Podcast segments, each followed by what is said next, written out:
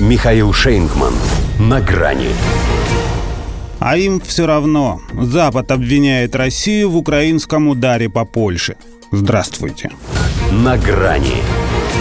Ракета украинская досталась Польше, но все это из-за России. Потому что в огороде Бузина в Киеве свой сукин сын. За такую линию защиты их бы даже из сельской коллегии адвокатов поперли. Так ведь еще и сообразили не сразу – Сначала все-таки реально струхнули. Ведь окажись снаряд российским, пришлось бы реагировать в строгом соответствии с уставом НАТО и по сценарию Третьей мировой.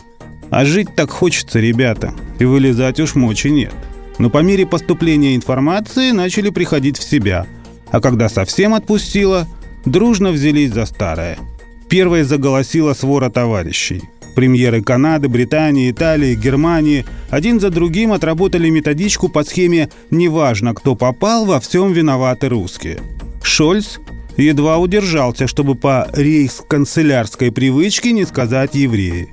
И только потом, когда все отметились, жирную точку поставил Белый дом – Какими бы ни были окончательные выводы, ясно, что ответственность за данный трагический инцидент несет Россия, обстрелявшая Украину ракетами, предназначенными для поражения гражданской инфраструктуры. Все, дело можно закрывать. И переходить к девятому пакету санкций. Раз виновата, надо платить.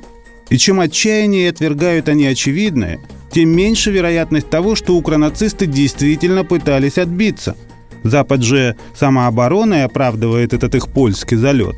Но С-300, даром что зенитка, может поражать и наземные мишени.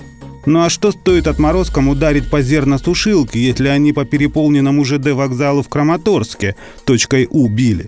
К полякам, между прочим, они отнеслись с гораздо большим почтением, выбрали цель побезлюдней. Тем двоим несчастным просто не повезло оказаться не в то время и не в том месте – это же надо постараться, защищаясь от вражеской ракеты, отправить противоракету не к ней, а от нее. Но справились. Поэтому дальнейшее расследование не имеет никакого смысла. Крушением малазийского Боинга 8 лет занимаются, и что? Только время зря потратили. А все ж так просто. Не имеет значения, кто по нему стрелял, если все равно виновата Россия. Не поддерживая на Донбасс, ничего бы этого не было универсальная формула, на которую можно нанизать все западные косяки. Это все из серии путинского повышения цен. Какие бы подлости не позволяли себе лидеры свободного мира и по отношению к согражданам тоже, они все могут списать на ничем не спровоцированную войну Путина. Северные потоки, кстати, тоже не важно, кто взорвал, поскольку нечего было России использовать их как энергетическое оружие – и бомбы на Хиросиму с Нагасаки сбросили из-за русских, потому что они победили фашизм и строили из себя спасителей мира. Ну и, пользуясь случаем, Шольц тоже может больше себя не сдерживать и сказать, что во всем виноваты евреи. Не было бы их, не было бы и Холокоста.